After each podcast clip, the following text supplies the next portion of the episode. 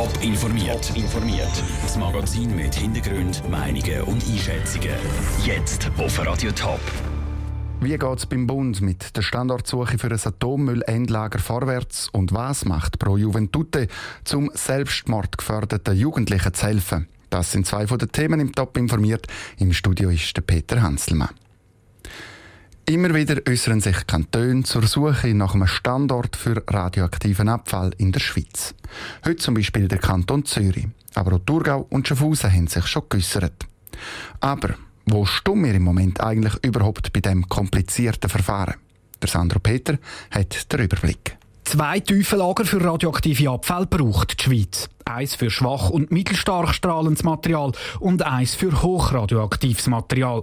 Wo die Lager angebaut werden sollen, wird in einem komplizierten Suchverfahren abgeklärt. Das Verfahren hat drei Etappen, erklärt Monika Stauffer, die Leiterin von dem Standortbestimmungsverfahren beim Bundesamt für Energie. In der ersten Etappe ist es darum gegangen, dass man geologisch geeignete Gebiete gesucht hat.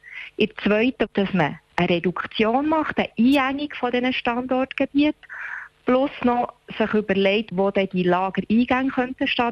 Und in der dritten Etappe geht es effektiv darum, dass man so einen Standortwahl trifft. Im Moment läuft gerade die zweite Etappe. Im Rennen sind noch die Standorte Zürich Nordost, nördlich Lägere und Jura Ost.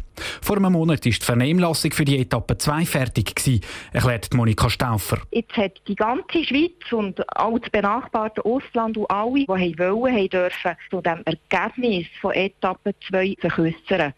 Es sind bei uns etwa 1300 Stellungnahmen eingegangen im Bundesamt von Kantonen, von Parteien, von Organisationen, von Einzelpersonen von Deutschland. Die Stellungnahmen werden jetzt von den Verantwortlichen genau geprüft, die Planung allenfalls angepasst und dann soll der Bundesrat Ende Jahr die Etappe 2 mit seinem Entscheid abschliessen. Jede Etappe muss nämlich der Bundesrat absegnen. Und bei jeder Etappe können alle Betroffenen mitreden, also Behörden, die Bevölkerung und verschiedene Vereine. In der nächsten Etappe sollen die drei Standorte genauer geprüft werden. Und zwar muss die Nagra zuerst sogenannte Felslabor errichten an dem Ort, wo sie eine Rahmenbewilligung bekommen hat. Also in Untergrund schauen, ist das Gestein effektiv so, wie alle Bohrungen gezeigt haben. Und nachher muss sie eine Baubewilligung einreichen. Und nachher erst kommt die Betriebsbewilligung. Das alles sei mit unzähligen Dokumenten und Formularen verbunden, betont Monika Stauffer. Am Schluss der dritten Etappe soll dann der Bundesrat über die definitiven Standorte entscheiden.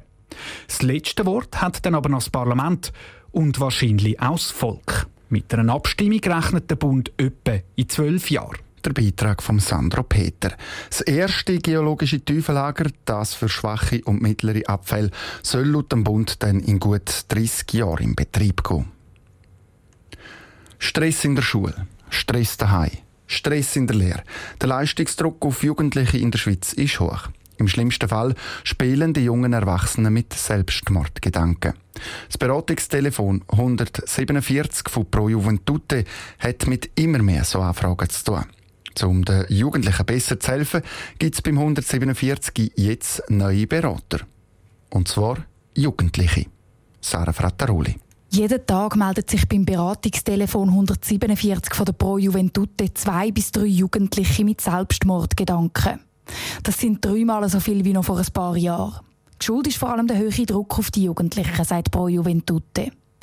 Um die jungen Erwachsenen noch besser zu erreichen, erweitert 147 jetzt sein Angebot, erklärte Thomas Brunner von der Pro Juventute. Neu kann man wählen, wo die mal hören oder lesen, was jemand zu dem meint, der gleich alt ist, der vielleicht etwas Gleiches schon hat erlebt Oder man kann ganz bewusst zu jemandem gehen, der ihm professionelle Hilfe anbietet. Aber nächste Woche gibt es die sogenannten Peer-to-Peer-Beratungen beim 147. Das heisst, dass Jugendliche die Jugendlichen Jugendlichen beraten. So soll die Hemmschwelle sinken, damit Jugendliche, die Probleme haben, sich melden, bevor es zu spät ist. Die neuen Peer-to-Peer-Beratungen ersetzen die professionellen Gespräche aber nicht, sagt Thomas Brunner. Dass eine Distanz da ist, kann in vielen Fällen ein Hindernis sein, kann aber auch etwas sehr Positives haben, nämlich das Gefühl von, da ist jemand, der sehr viel Stand hat.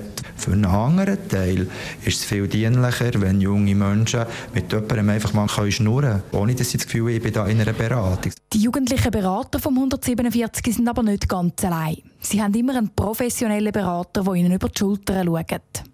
Nächste Woche stehen das erste Mal fünf freiwillige jugendliche Berater fürs 147 im Einsatz. Der Beitrag von Sarah Frattaroli. Insgesamt haben sich letztes Jahr jeden Tag gut 350 Kinder und Jugendliche beim 147 gemeldet. 21 Jahre Profi-Hockey. Fast 1000 Spiele in den beiden höchsten Schweizer Ligen. Drei Meistertitel und ein Champions League-Sieg. Und jetzt? Schluss. Radi Wichser hängt seine Schlittschuhe mit 38 an Nagel. Der Dave Burkhardt hat mit dem abtretenden Captain vom EHC Winterthur darüber geredet, warum er gerade jetzt aufhört. Ja, ich glaube, dass es einfach der richtige Zeitpunkt war. Ich kann mir nochmal einen Traum ein bisschen erfüllen, dass ich die letzten zwei Jahre eigentlich bei meinem Heimclub zu Winterthur spielen konnte. Und das war eine schöne Zeit, wo ich die Möglichkeit bekommen habe, um mit jungen Spielern zu arbeiten.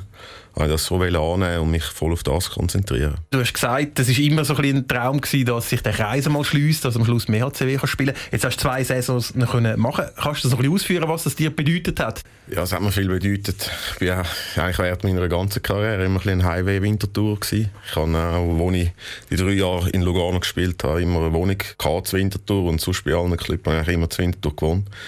Und von dem her war es wirklich schön, gewesen, die letzten zwei Jahre mal zu Winter spielen Und es war auch da schon ein bisschen meine Aufgabe im Team, äh, jungen Spielern ein bisschen zu helfen. Ich hoffe, es ist mir nicht schlecht gelungen.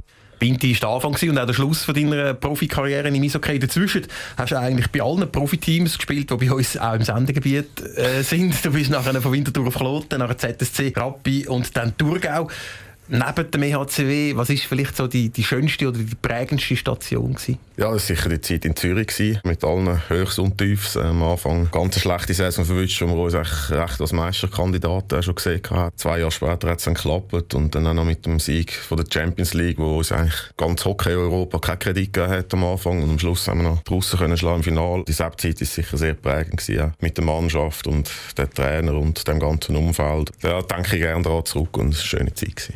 Der aktive Teil der Karriere der ist fertig. Du bleibst aber beim EHCW dabei. Du hast schon kurz angetönt, dass du eine neue Funktion bekommst. Kannst du schnell ein bisschen ausführen, was du in Zukunft machst? Das ist alles noch ein bisschen weißes Blatt.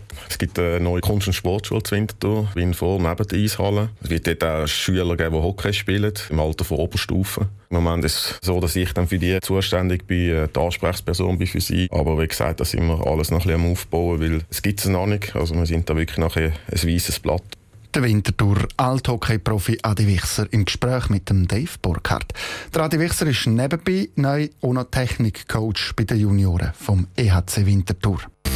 Top informiert, auch als Podcast. Mehr Informationen gibt's auf toponline.ch.